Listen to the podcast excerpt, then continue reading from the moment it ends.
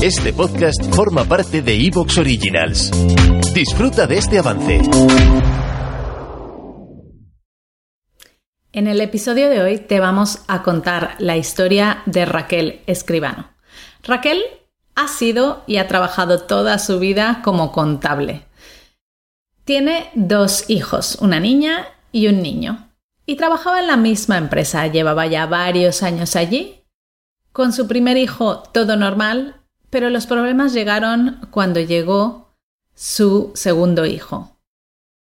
De repente empezaron a desplazarla, empezó a, sufrir acoso laboral y Raquel nos cuenta todas las dificultades por las que ha tenido que pasar y lo que ha tenido que soportar en ese trabajo. Tanto que ha ido a juicio y, eh, bueno, pues le ha penalizado también a nivel personal. Pero eso no ha parado a Raquel. Raquel cambió de trabajo y descubrió su pasión por las redes sociales gracias a su pareja. Vamos a que nos cuente la historia de cómo ha logrado esa reinvención profesional pasando de ser contable ahora a ser community manager. ¿Estás buscando un plan para desconectar? El 9 de septiembre, los oscarizados George Clooney y Julia Roberts vuelven a encontrarse en la gran pantalla como dos ex a los que no les queda más remedio que unir sus fuerzas para impedir que su hija, enamorada de un chico que acaba de conocer, cometa el mismo error que ellos. Dirigida por Ol Parker, Mamma Mía, una y otra vez y guionista de las dos entregas El exótico Hotel Marigold, Viaje al Paraíso es una comedia romántica acerca de las dulces sorpresas que pueden ofrecer las segundas oportunidades.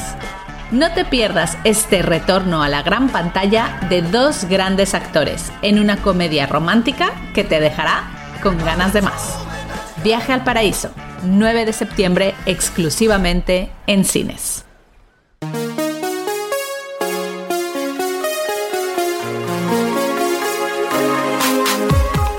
Bienvenida a Madres Reinventadas, presentado por Billy Sastre, un podcast para madres que están redefiniendo el concepto de trabajar sin renunciar a su vida familiar.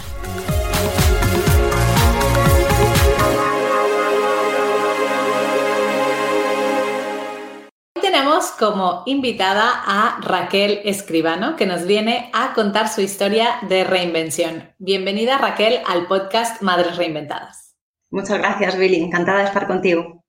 Encantada de tenerte y de poder contar tu historia, porque seguro que muchas mujeres se sentirán identificadas con ella.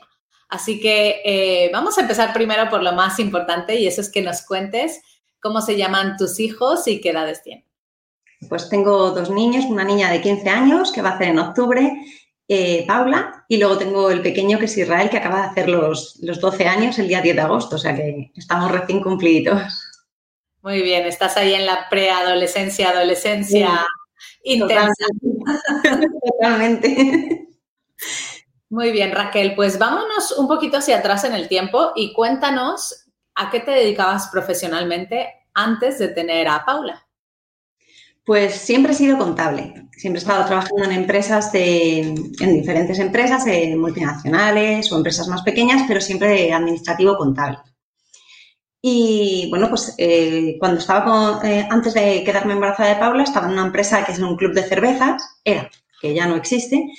Y, bueno, pues en principio todo estaba genial hasta que, bueno, pues eh, la primera, la verdad es que con Paula eh, no tuve ningún problema cuando me quedé embarazada de Paula. Llevaba ya unos años en la empresa y tal, y la jefa pues conmigo se portó muy bien. El problema fue cuando me quedé embarazada por segunda vez.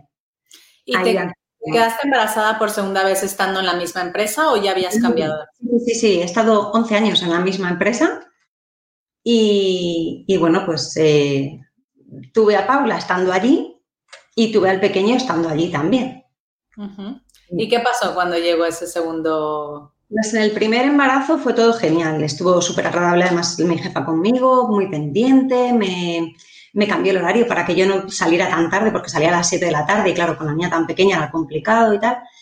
Y, todo fenomenal hasta que tuve al segundo. Durante el embarazo Y nada, bueno, fui y trabajé hasta el último día, porque estuve trabajando hasta el último día que ya me dijeron que salía de cuentas y ya no podía seguir. Eh, es más, tuve al niño y para que no tuviera que contratar a nadie, iba yendo a hacerle la contabilidad. o sea, estuve ayudándola. Y luego cuando tuve al niño, pues la pedí otra vez que me mantuviera el, horario y ya me dijo ahí que no, que, que, no era bueno porque, claro, mi otro compañero, solo tenía un compañero, se podía sentir mal porque él tenía que estar trabajando hasta las 7 y que ya se la había quejado. Yo no lo entendí, entonces dije, bueno, pues me tendré que reducir la jornada, o sea, es mejor que trabaje las 8 horas que no menos, menos horas de trabajo, que para ti al final, pues voy a sacar menos trabajo también. Y empezó ya ahí que me puso problemas por todo. Pero bueno, eh, yo seguí eh, y cada vez la veía más rara conmigo y bueno, ya empezó en un plan demasiado exagerado. Tuve problemas porque, bueno, eh, quería que me fuera y no sabía cómo hacerlo para echarme, o sea, para que yo me fuera sin tener que echarme ella. Como llevaba tanto tiempo en la empresa, ella lo que no quería era entiendo yo, pagar la indemnización que tenía que pagar por 11 años de trabajo. Entonces me empezó a hacer la vida imposible, imposible de, gritos, insultos, eh, trabajos que hacía me los borraba y me desaparecían. Teníamos otro jefe que estaba fuera y de vez en cuando venía y, por ejemplo, acababa de venir, estar conmigo mirando cosas de contabilidad y tal, y vio un Excel que había hecho que era buenísimo. Entonces, ah, entonces eh, eh, me dijo, ¿me lo puedes mandar? Porque para mi otra empresa eh, sí que me vendría bien tener este Excel porque es buenísimo y tal, para controlarlo todo. Entonces se lo mandé. Al día siguiente de haberlo mandado, me desapareció mi Excel, el que había mandado, todo, todo. ¿Y tu otro jefe lo tenía guardado o también le desapareció a él? No, no, no, el otro era la chica de administración, lo tenía guardado y gracias a Dios me lo, reenvió. Pero, pero bueno, cosas así de documentación que era súper urgente, de impuestos y tal, me perdía documentación y tal para, o bueno, decía que la perdía yo, para echarme la bronca y decir que no valía, que no sé qué. Entonces yo ahí empecé a tener un poco de depresión, porque yo aguanté los primeros seis meses, yo empecé a pensar que es que yo me equivocaba realmente. Pero luego me fui dando cuenta de que las cosas se estaban desmadrando y que que bueno, que en realidad ni me merecía esos gritos ni, nada, porque eran cosas que, no estaban pasando realmente, que es que las provocaba. Y, de hecho tuve que hablar con un amigo mío que era abogado y me comentó que, bueno, que, estaba claro que lo que quería es que yo me, me, sintiera tan mal que me fuera. Y me dice, pero lo que estás sufriendo es acoso laboral. Dice, eso tienes que demandarlo, o sea, eso no se puede quedar así.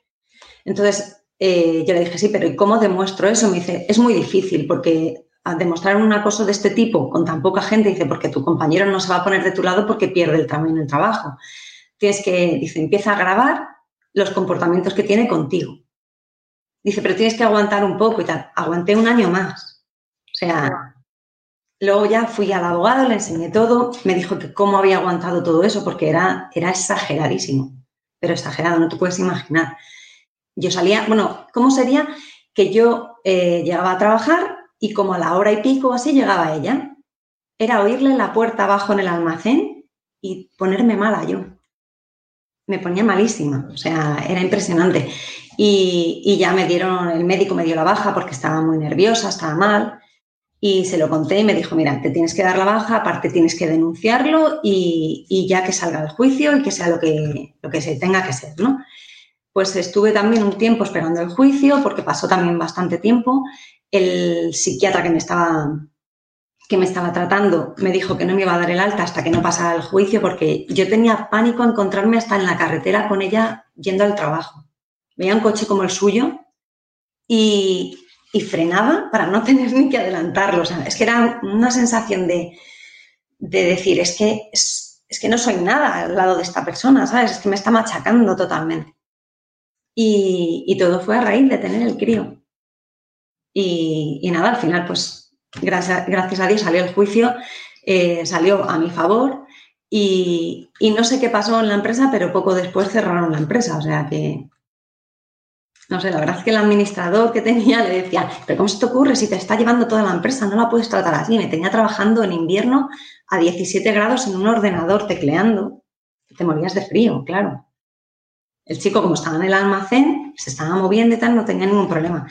Y, cuando, y me decía que es que estaba la calefacción estropeada. Y ya me di cuenta un día, porque, bueno, no es que me lo di cuenta, es que me lo dijo mi compañero, es que cuando tú te vas y yo me subo arriba, ponemos la calefacción porque no está estropeada. ¡Wow! Y esto mm, te lo hizo una mujer. ¿Era madre? No, no, no, no tenía ni, en ese momento no tenía ni pareja, era mayor que yo, unos 10 años mayor que yo o así. Y no, no tenía ni hijos, ni, ni pareja, ni nada. Que es lo que más me extrañaba, que una mujer le hiciera eso a otra, pero parece ser que es bastante habitual. Hmm. Sí, sí, en el podcast lamentablemente no es la primera historia así que contamos, Raquel, y a, mí yo os, os, honro a todas vosotras porque la verdad es que hay que tener mucho valor para hacer lo que hacéis, para aguantar tanto tiempo. Lo que te dijo tu abogado tiene razón, o sea, porque al final acaba afectándote a nivel de salud también. Sí, sí, totalmente. Y, nada, eh, bueno, vamos a hablar del proceso de transición, ¿no? ya te fuiste a juicio, ganaste, dijiste, no voy más a esta empresa. ¿Y qué decisión tomaste después de, de A ver, luego empecé a trabajar en otra empresa